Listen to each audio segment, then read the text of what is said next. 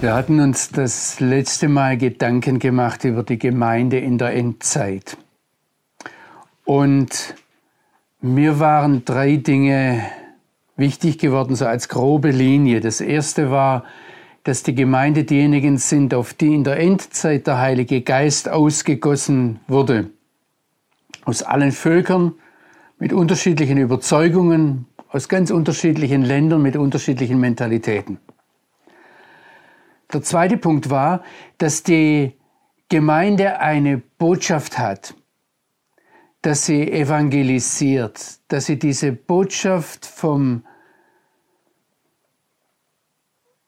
Messias, der gekommen ist auf diese Welt, um Sünder selig zu machen und dass dadurch die Königsherrschaft Gottes anbricht, angebrochen ist, unter uns ist, die diese Botschaft hinausträgt in die Welt.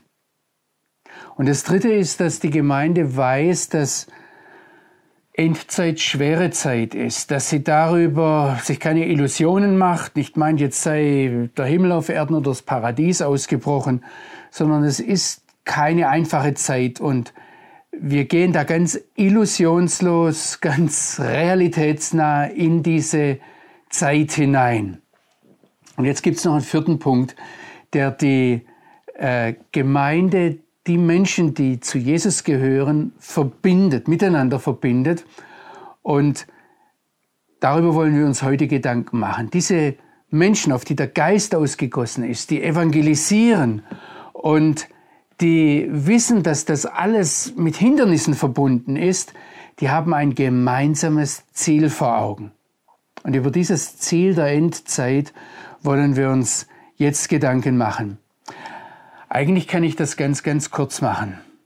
Das Ziel, auf das wir zuleben, das wir vor Augen haben und das wir uns unter keinen Umständen verrücken lassen wollen, dass wir niemals aus dem Fokus verlieren wollen, dieses Ziel trägt den Namen auf Hebräisch Yeshua, auf Griechisch, Deutsch Jesus, Englisch Jesus, ganz gleich wie Sie ihn nennen in Ihrer Sprache.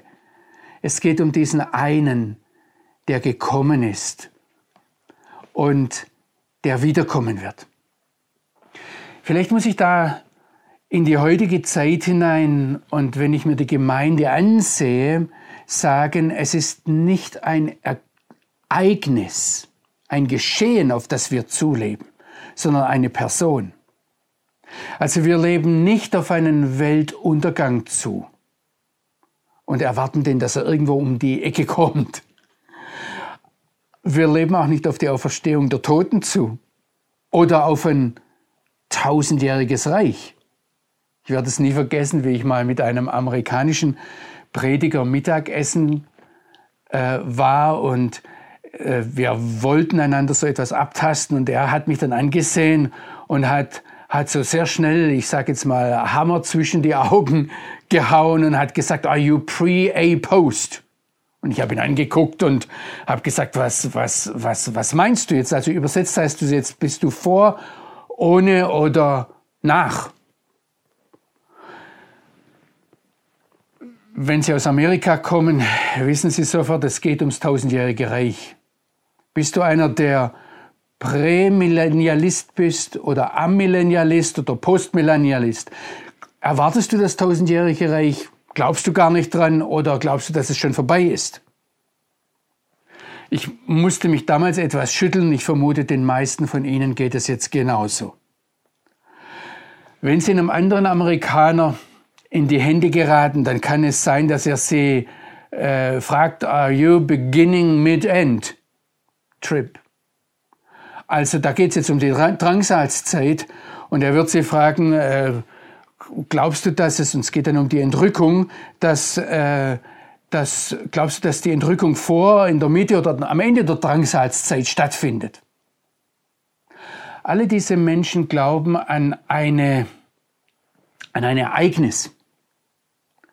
Und wenn mich jemand fragt, was du glaubst nicht an die Entrückung, dann äh, sage ich nein, ich glaube nicht an die Entrückung, weil ich hier mich bemühe, biblisch zu denken. Und im biblischen Denken ist das Wort Glauben kein intellektuelles, ich sage jetzt mal, Anstrengungswort, sondern also das eine intellektuelle Anstrengung oder eine Errungenschaft verdeutlicht, sondern es ist ein Beziehungswort. Ich glaube an eine Person. Ich habe eine Vertrauensbeziehung mit einer Person, nicht mit einem Ereignis. Da die Entrückung immer wieder auftaucht und wahrscheinlich viele von Ihnen jetzt auch fragen, wie hältst du es denn damit? Sage ich es mal anders als mit dem Glauben. Ähm, möchte ich diesen klassischen Entrückungstext einmal mit Ihnen ansehen. Es geht um 1. Thessalonicher 4 und ich lese Ihnen einmal oder ich übersetze Ihnen einmal diese Verse ab Vers 13 bis Vers 18 vor, damit wir sehen, um was es dort geht und da eine Stellung gewinnen. Und ich möchte jetzt ganz klar vielleicht noch für diese ganze Serie und ganz besonders jetzt auch für diese Predigt sagen, es geht mir hier nicht um die feinen Einzelheiten. Da habe ich kein Problem, dass wir unterschiedlicher Meinung sind, sondern es geht mir um die große Linie. Und da müssen wir uns einig sein, um das Ziel, das uns vor Augen steht. Also 1. Thessalonicher 4 heißt es ab Vers 13, wir wollen nicht, dass ihr unwissend seid, Geschwister, im Blick auf die, die entschlafen sind. Also zur Zeit von Paulus waren Menschen gestorben und da ist es offensichtlich etwas durch die Gemeinde gegangen wie ein kleineres Erdbeben, sage ich jetzt einmal dass man sich gefragt hat, was ist damit jetzt? Und Paulus sagt, ich will nicht, dass ihr unwissend seid im Blick auf die, die entschlafen sind, damit ihr nicht traurig seid wie die anderen, die keine Hoffnung haben. Denn wenn wir glauben, dass Jeshua gestorben und auferstanden ist, so wird der eine wahre lebendige Gott auch die, die entschlafen sind, durch Jeshua mit sich führen. Und dann betont Paulus ab Vers 15, das, was jetzt folgt, sagen wir euch im Wort des Herrn. Also nicht aus eigener Überlegung, sondern das ist jetzt was ganz Entscheidendes, das ist eine Offenbarung. Was ist die Offenbarung? Dass wir, die wir leben und übrig geblieben sind, bis zum Kommen des Herrn. Merken Sie hier, das Ziel, das Paulus vor Augen hat, ist das Kommen des Herrn. Vom Kommen des Herrn, vom Herrn her, der wiederkommt, rechnet er. Und er sagt, das sind jetzt einige entschlafen und einige werden dann leben, wenn der Herr wiederkommt. Aber die, die leben, ich gehe jetzt zurück zum Text im Vers 15, werden denen nicht zuvorkommen, die entschlafen sind. Also es geht um die Frage, wer ist zuerst beim Herrn.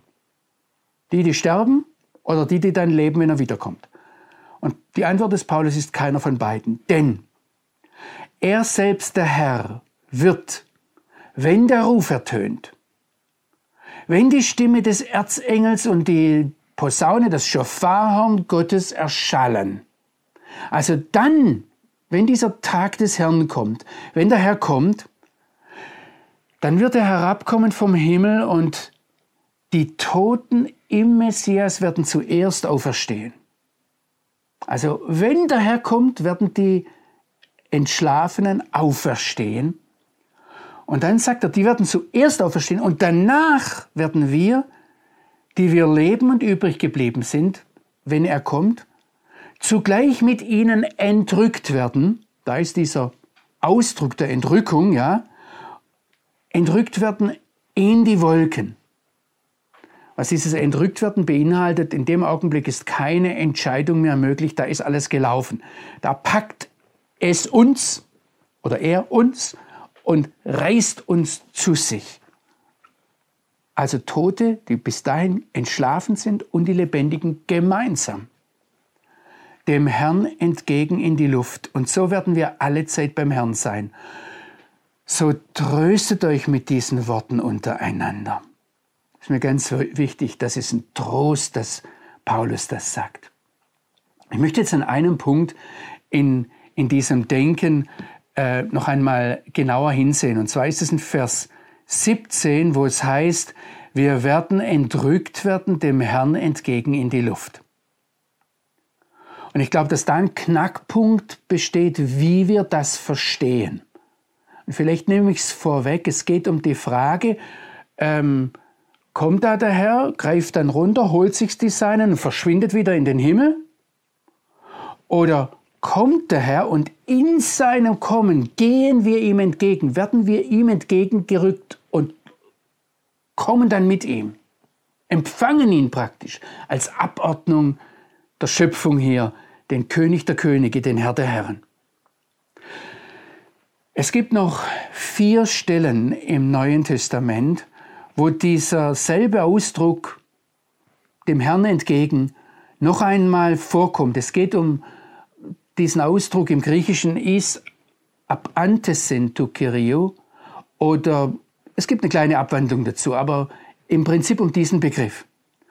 Und ich fange jetzt einmal von hinten her an. In Apostelgeschichte 28, Vers 15, da heißt es, dass die Brüder in Rom gehört hatten, dass der Paulus kommt mit seiner speziellen Bewachung, ja, also er kam ja als Gefangener nach Rom, um vor den Kaiser gestellt zu werden. Und dann heißt es, die Brüder, die von uns gehört hatten, die kamen uns entgegen.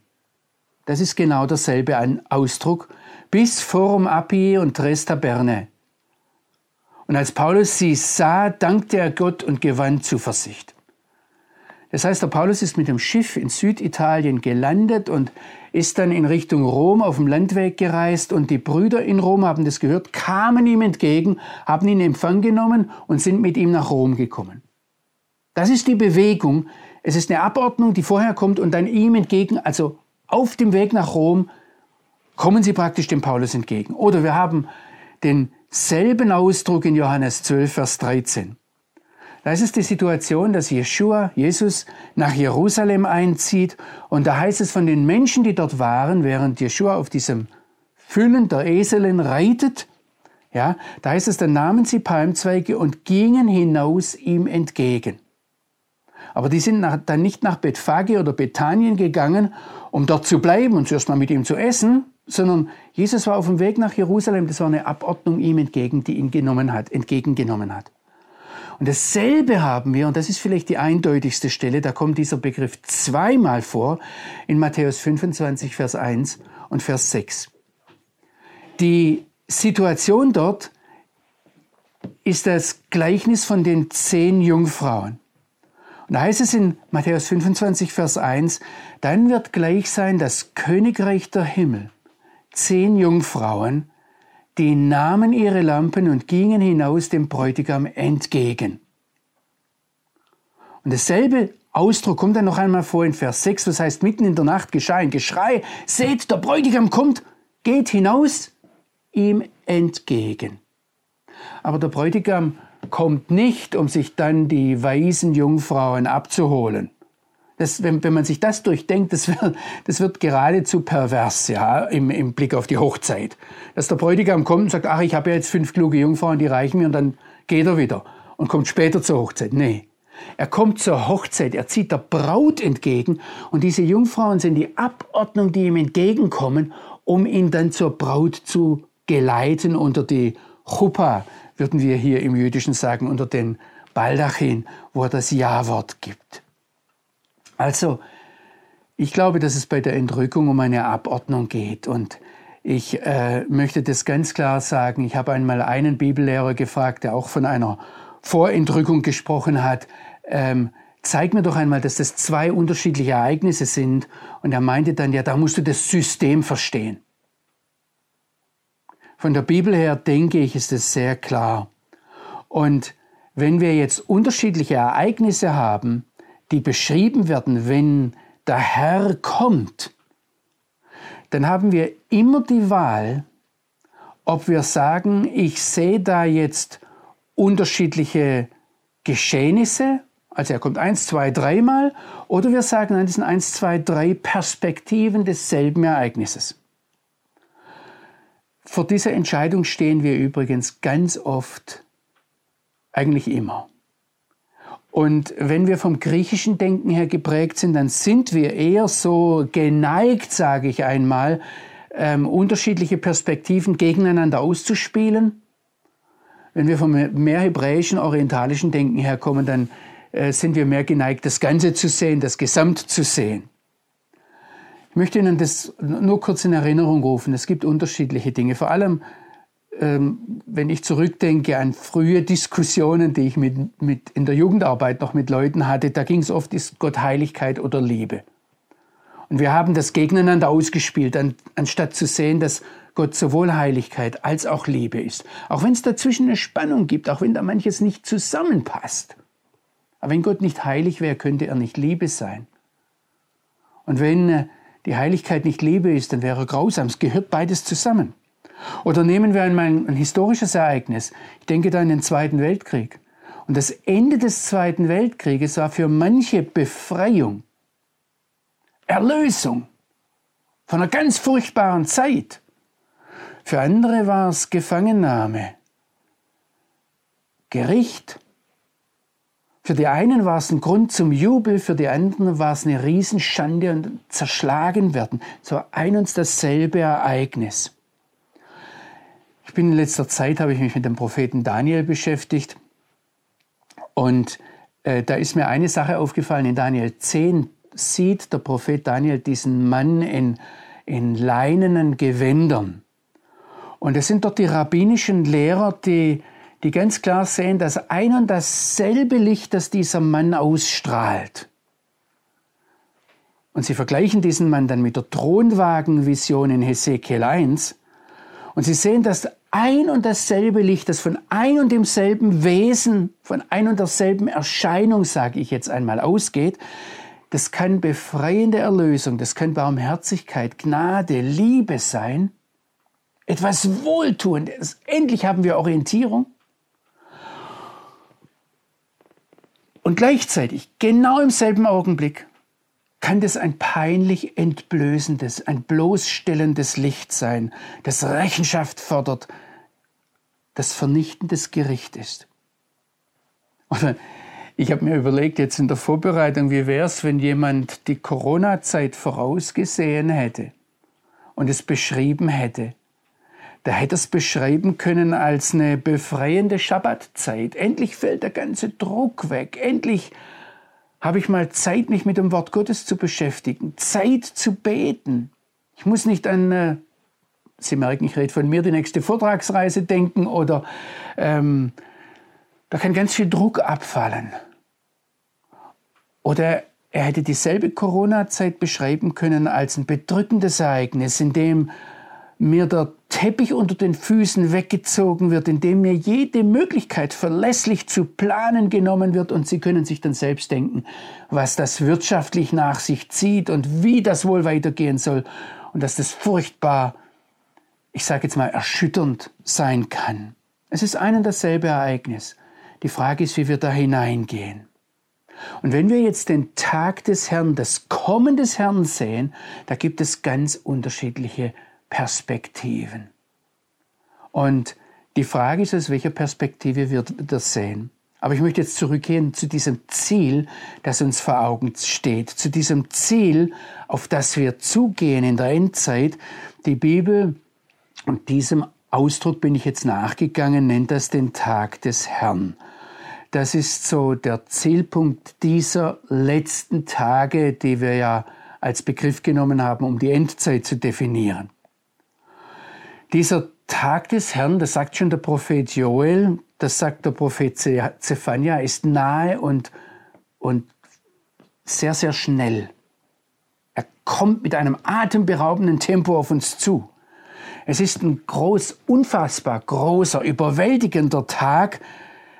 Das Neue Testament setzt diesen Tag des Herrn dann in eins mit dem Tag unseres Herrn Jeshua oder dem Tag des Messias. Es ist der Tag des einen wahren lebendigen Gottes, seines Kommens. Und wenn wir das durch die Bibel hinweg durchverfolgen, dann ist es ein großer Tag, ein furchtbarer Tag, ein bitterer Tag, ein brennender Tag, also er ist brennend wie ein Ofen, ein Tag des Zorns, der in die Enge treibt und Angst macht. Er wird genannt ein Tag des Untergangs und der Verwüstung, ein Tag der Finsternis ist und nicht Licht. Er ist undurchsichtig, das heißt, Da ringe ich nach Orientierung. Das mag so etwas Ähnliches sein wie die Corona-Zeit, die für viele war. Wo geht's denn jetzt weiter? Was sollen wir denn jetzt denken? Wie, wie, da wird uns all das weggenommen. Es ist ein Tag des undurchdringlichen Dunkels, heißt es an einer Stelle im Joel und auch beim Zephania. Aber dann kommt da dieser Ruf, der ja auch in 1. Thessalonicher 4 aufgetaucht ist, dieser Ruf des Schofarhorns, dieser dieser Trompetenstoß, sage ich jetzt einmal. Wir hören hier in Israel dieses Schofarhorn jedes Jahr in der Bußzeit, wenn es auf, auf das Neujahrsfest und dann auf den Yom Kippur zugeht. Da, da hören wir das jeden Morgen und das hat ganz unterschiedliche Klänge. Das ist ein Ruf zur Buße, das erinnert mich an meine Schuld, das erinnert mich, dass ich vor Gott nicht bestehen kann. Dass äh, dieses, dieses Schofarhorn war der Ruf, der die Krieger gesammelt hat zum Kampf. Es war der Anbruch eines Tags des Krieges, aber es ist auch ein Tag der Erlösung. Also beides ist in diesem Tag des Herrn, auf den wir zugehen, untrennbar miteinander verbunden, wenn es da heißt, es frisst wie ein Feuer und es züngelt wie oder erzüngelt wie eine, eine Flamme. Im Neuen Testament wird dieser Tag des Herrn dann in eins gesetzt mit der Wiederkunft unseres Herrn, des Messias Jeshua, des Christus Jesus. Mit der Wiederkunft des einen wahren, lebendigen Gottes, mit der mit dem Tag, wo seine Herrlichkeitsgegenwart unübersehbar wird, unausweichlich wird. Und äh, diese Wiederkunft des Messias Jeshua wird schon von den Jüngern in Matthäus 24 in eins gesetzt mit dem, mit dem Ende oder der Vollendung dieses Weltzeitalters. Sein Erscheinen das wird von ihm selbst beschrieben in den Evangelien. Sie können das nachlesen in Matthäus 24 oder in Markus 13. Wir haben das vorhin schon äh, in 1. Thessalonicher 4 gesehen. Das ist der Punkt, wo die Toten auferstehen werden. Und Jeshua ist derjenige, der die Toten auferweckt. Nach der Aussage der Bibel. Ewiges Leben ist, dass man am letzten Tag das heißt, an dem Tag, an dem Jeshua kommt, auferweckt wird von den Toten. Das ist dann für viele, für alle ein Tag des Gerichts. Da müssen nicht nur Völkerschaften Rechenschaft ablegen gegenüber dem Gott Israels, sondern da sind auch einzelne Menschen zur Verantwortung gezogen. Und, und das ist dieser negative Aspekt an diesem Tag, dass da plötzlich niemand mehr ausweichen kann. Mir ist eine Sache ins Gesicht gesprungen, auch jetzt im Blick auf unser Verhalten diesem Tag gegenüber, dass in Hesekiel 13 ähm, der Prophet Hesekiel gegen die Propheten, die prophezeien, etwas zu sagen hat. Und mir ist da ins Auge gesprungen, dass er sagt, ihr seid nicht in die Risse getreten, habt keine Mauer um das Haus Israel gebaut, so dass es standhält im Krieg am Tag des Herrn. Das heißt, die erste Aufgabe eines Propheten ist nicht alles besser oder alles recht zu wissen, sondern die erste Aufgabe des Propheten ist, in den Riss zu treten, Fürbitte zu leisten, wie viele wird es da von uns treffen, die wir alles ganz genau gewusst haben, aber die Fürbitte über dem Genauwissen vergessen haben. Also dieser Tag des Herrn ist ein Tag der Rechenschaft für ganze Völker, für ganze Städte, für Einzelmenschen, für ganze Völker. Ein Tag der Rechenschaft, dem sich kein Mensch entziehen können wird. Es ist der Tag, an dem der Richter aufsteht und wir werden gerichtet oder was uns richten wird, ist das Wort, das Jeshua geredet hat. Wir leben seit Pfingsten auf diesen Tag zu. Und wenn wir diesen Tag aus den Augen verloren haben, sagt der Apostel Paulus, wenn wir nur in diesem Leben auf den Messias hoffen, wären wir die erbarmungswürdigsten von allen Menschen. Er wird kommen. Und das ist unser Ziel, wie der Blitz, der vom Osten ausfährt und bis zum Westen scheint, wie ein Dieb in der Nacht. Dieses Ziel sollten wir niemals aus den Augen verlieren. Und um das einmal ganz allgemein zu sagen, es ist so, wie der Hebräerbrief es sagt, es ist gewiss für den Menschen, einmal zu sterben oder eben da zu sein, wenn der Herr kommt, danach aber das Gericht. Da sagt Paulus nichts Neues. Oder der Schreiber des Hebräerbriefes sagt da nichts Neues. Das sagt schon der Daniel, wenn er sagt, viele, die im Staub der Erde entschlafen, werden aufwachen, die einen zum ewigen Leben, die anderen zur ewigen Schmach und zu, zum Gericht eben.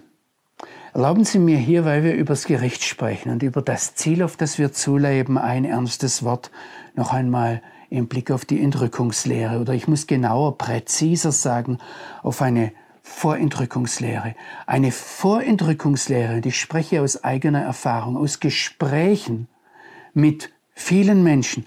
Eine Vorentrückungslehre wird dann zur Irrlehre.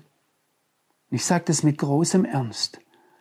Sie wird dann zur Irrlehre, wenn sie bestimmte Stellen der Heiligen Schrift für ungültig erklärt und aus der relevanten Diskussion ausschließt. Ich erinnere mich daran, dass mir ein lieber Bruder gesagt hat, wir beten nicht das Vaterunser, obwohl Jesus uns das gelehrt hat weil es da heißt, vergib uns unsere Schuld, denn seiner Logik nach heißt es, unsere Schuld wurde ja vergeben. Also müssen wir nicht mehr darum bitten.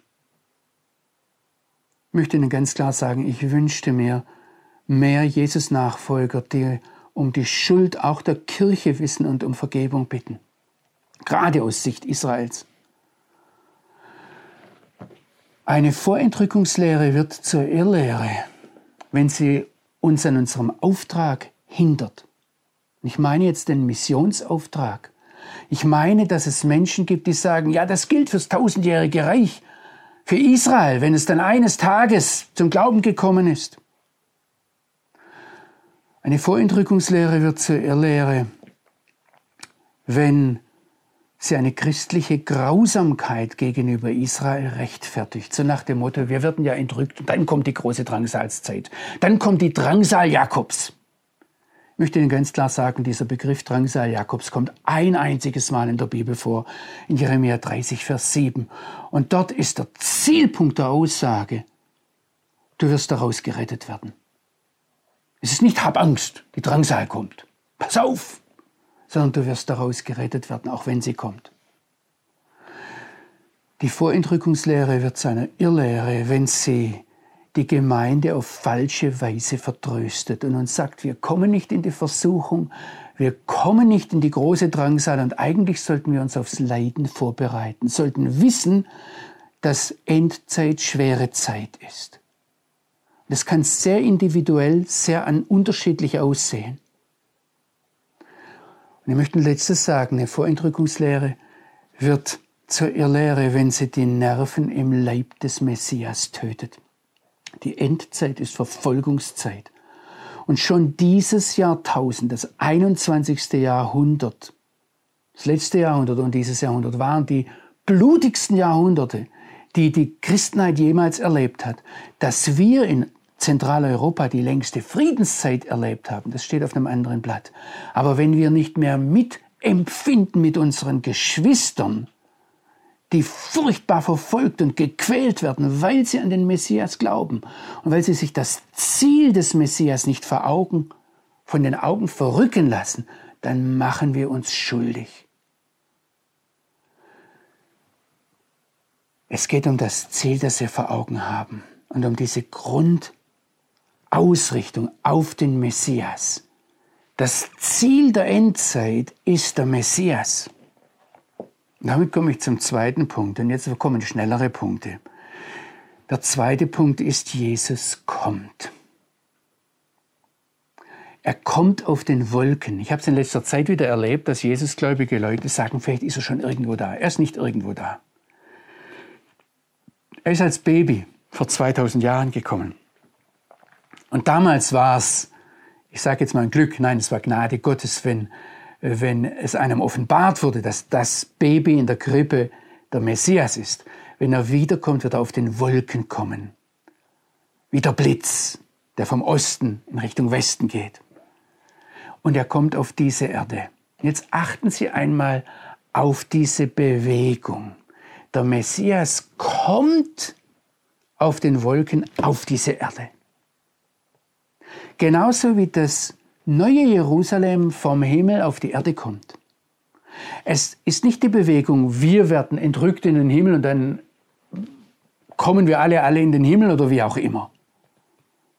Sondern Gott hat diese Erde geschaffen als den Tempel, in dem er angebetet sein möchte, in dem er Gemeinschaft haben möchte mit uns.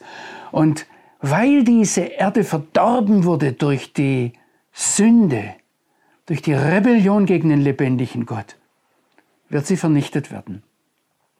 Aber genauso wie dieser mein Körper vernichtet wird und ich einen neuen Leib, einen Auferstehungsleib bekomme, genauso wird es einen neuen Himmel und eine neue Erde geben. Übrigens auch einen neuen Himmel. Und ich nehme das ganz ernst, wenn, ich muss jetzt leider, um die wirklichen Beschreibungen zu sehen, ins Alte Testament zurückgehen. Es gibt ja Leute, die behaupten, das Alte Testament sei also das grausame, der grausame Teil der Bibel und das Neue Testament der Teil der Liebe. Aber wenn es um die Beschreibungen geht, wie das aussehen wird, dann nehme ich zum Beispiel Jesaja 11, da ist von diesem Schüssling die Rede, der aus dem Baumstumpf Ischais hervorgeht. Und es das heißt, Gerechtigkeit ist der Gürtel seiner Lenden, die Zuverlässigkeit, der Glaube, der Gürtel seiner Hüften. Ein Wolf wohnt mit einem Schaf, ein Leopard lagert mit einem Lamm, ein Kalb, ein junger Löwe und ein Mastkalb gemeinsam, und ein kleiner Junge führt sie. Eine Kuh und ein Bär weiden, gemeinsam lagern, sie ihre, lagern ihre Jungen, ein Löwe frisst Stroh wie ein Rind. Da sehen wir, dass die Natur verändert wird in der Zukunft. Ein Säugling spielt am Loch der für ihn eigentlich lebensgefährlichen Python. In der Höhle einer Viper steckt ein Kleinkind seine Hand. Nichts Böses wird getan und nichts Vernichtendes oder nichts vernichtet auf dem ganzen Berg meiner Heiligkeit, denn das Land ist voll der Erkenntnis des Herrn. Eine Erkenntnis ist hier auch ein Beziehungswort. Es ist voll von, von dieser ganz engen Verbindung mit dem Herrn, so voll wie das Wasser das Meer bedeckt. Wir sollten das nie vergessen. Unser Vater im Himmel, und jetzt zitiere ich Neues Testament, er spürt die ängstliche Sehnsucht. Er hört das Seufzen. Er sieht die Angst der Schöpfung. Und er ist auf dem Weg, die Schöpfung das Universum zu befreien von der Sklaverei der Vergänglichkeit. Oder wenn wir diesen altbekannten Vers nehmen in Johannes 3, wo, Johannes, wo Jesus mit dem Nikodemus spricht und ihm sagt, so sehr hat der wahre lebendige Gott den Kosmos geliebt, das Universum geliebt, dass er seinen eingeborenen Sohn gab, damit derjenige, der an ihn glaubt, nicht verloren geht, sondern ewiges Leben hat. Ja, da ist diese persönliche Komponente. Der Einzelne, der eine Glaubensbeziehung mit dem Messias hat. Aber Gott hat das aus Liebe für das Universum getan. Das sollten wir nie vergessen. Das bestimmt unsere Ausrichtung im Blick auf diese Welt, unser Verhalten dieser Welt gegenüber unsere Einstellung dieser Welt gegenüber. Da ist nicht so dieses Denken, oh, nach mir die Sintflut, Hauptsache ich werde irgendwie mit der Arche weggenommen, sondern da ist ein Wissen da, Gott arbeitet hier an einer Grunderneuerung, so wie er an mir an einer Grunderneuerung arbeitet. Und eines Tages wird es keinen Leid und kein Schmerz und kein Geschrei und kein Krieg und keine Streitereien mehr geben in dieser Welt und keinen Tod mehr geben. Auch keinen Tod mehr für die Tiere. Entscheidend ist, und das ist mein dritter Punkt heute, entscheidend ist, dass wir bereit sind. Was heißt es, bereit zu sein? Ich möchte Sie noch mal in einen Text hineinnehmen, aber vielleicht gehen Sie selbst diesen Texten über die Endzeit noch einmal nach. Es hat mir in der Vorbereitung jetzt auf diese Serie so unwahrscheinlich viel gebracht, dass ich diese Texte einfach wiederkäuen durfte, dass ich Zeit hatte dafür, dass ich darüber beten durfte, dass der Herr in Einzelheiten mit mir reden durfte. Und einer der Texte, der mich packt, weil er mich auch ganz persönlich angesprochen hat, als jemand, dem biblische Lehre sehr am Herzen liegt und auch prophetische Lehre sehr am Herzen liegt.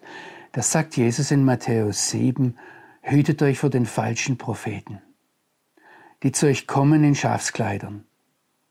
Also äußerlich sehen sie völlig harmlos aus, absolut gut aber innerlich sind sie reißende Wölfe. Jetzt woran sehen wir, wer ein falscher, wer ein rechter Prophet ist? Das heißt ja, an ihren Früchten werdet ihr sie erkennen. Sammelt man etwa Dornen von Dornentrauben oder von Distelnfeigen? Und genauso gilt, jeder gute Baum bringt gute Früchte hervor, ein fauler Baum aber bringt böse Früchte hervor. Es ist unmöglich, dass ein guter Baum böse Früchte bringt.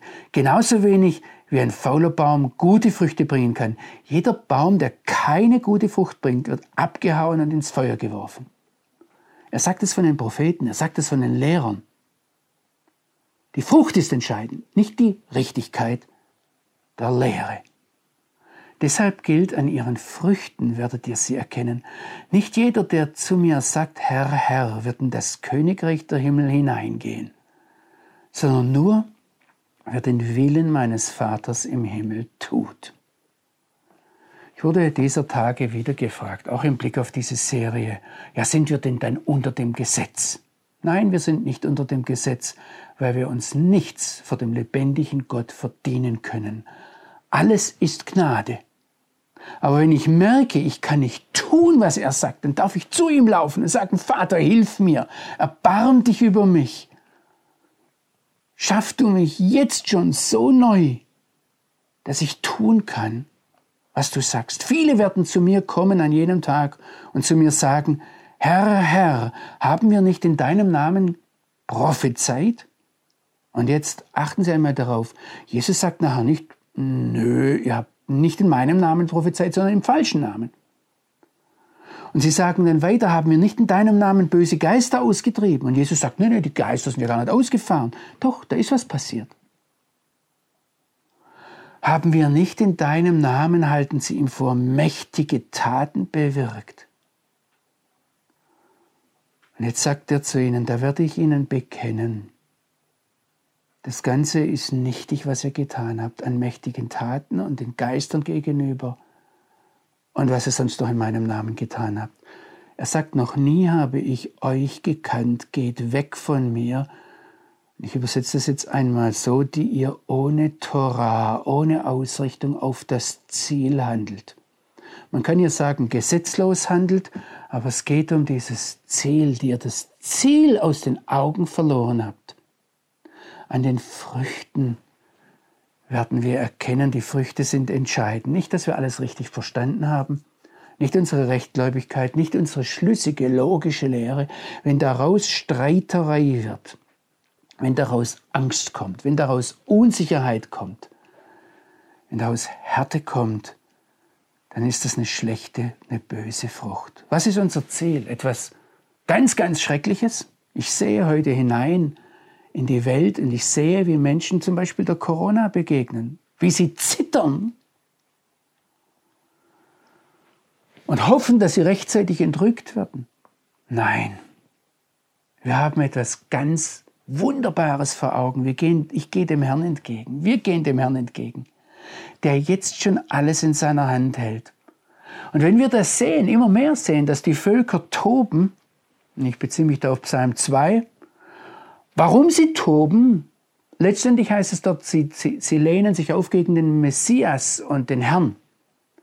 Aber vielleicht sehen wir ganz offiziell, dass ihnen die Erderwärmung kalt den Rücken runterläuft oder dass die Corona sie am Boden festklebt und äh, ihren Familien ausliefert und sie plötzlich da zurechtkommen müssen. Oder weil sie wirtschaftliche Unsicherheit haben. Oder dann gibt es die anderen, die jetzt im Blick auf die Corona-Impfung ganz apokalyptische Szenarien von einer neuen Totalkontrolle vor Augen haben. Oder was auch immer das ist. Ich gehe auf den Herrn zu, von dem es jetzt schon heißt, er sitzt im Himmel und lacht. Und zwar deshalb, weil die ganze Völkerwelt, da springe ich jetzt zu Jesaja 40, dort heißt es, die ganze Völker sind wie ein Wasserfilm. Wenn Sie einen Eimer nehmen oder so ein Wasserglas nehmen und das ausleeren und das nochmal ausschütteln und dann was dann innen an, an Wasserfilm, dass das Glas noch nass ist. Nicht mal der Tropfen, sondern dieser Wasserfilm, das sind die Völker aus der Sicht Gottes. Der Paulus sagt, die Frucht aber des Geistes ist Liebe. Bewirkt unsere Bibelauslegung, unsere Endzeittheologie Liebe oder Rechthaberei, Streitsucht, Freude? Erkennt man uns daran, dass wir voller Freude sind, voller Frieden, wenn alles um, um uns herum unfriedlich ist? Oder bringen wir noch andere Szenarien rein? Der Hoffnungslosigkeit? Paulus sagt, die Frucht des Geistes ist Großmut, Freundlichkeit, ein gut gesinnt sein, sage ich jetzt einmal. Nicht ein böse gesinnt sein, ein furchtbar gesinnt sein, ein schrecklich gesinnt sein. Glaube, Vertrauen, Treue, Sanftmut, Selbstbeherrschung. Noch einmal, wir warten nicht auf ein Ereignis, sondern wir warten auf eine Person. Und da kann ich jetzt wieder die große Linie von, von der Schöpfung herziehen. Ich wurde von einer Person geschaffen, ich wurde im Bild einer Person geschaffen und ich wurde auf eine Person zugeschaffen. Und deshalb lebe ich einer Person entgegen. Und deshalb schließt das Neue Testament auch mit der Erwartung, nicht auf eine Drangsalzzeit und nicht auf eine Entrückung, nicht auf einen Weltuntergang, nicht auf ein Gericht, sondern das Neue Testament, sehen Sie es nach, schlagen Sie die Bibel mal von hinten her auf. Da heißt es, der dies bezeugt, sagt, ja, komm bald. Amen, ja, komm, Herr Jesus. Und Jesus sagt, ich komm bald. Und die Gemeinde antwortet, Maranatha, komm, Herr, komm. Wenn wir diesen Ruf vergessen haben, haben wir das Eigentliche vergessen. Wenn wir diesen Herrn, der kommt, aus den Augen verloren haben und ihn nur zu einem Beispiel oder zu einem Trost, durch den wir selig sterben können, ich sage es jetzt einmal so degradiert haben, wenn wir nicht wissen, dass er der Sieger über Tod und Teufel ist, dass er die Auferstehung und das Leben ist, haben wir das Eigentliche vergessen. Und man sieht das ganz oft in unseren Gesichtern.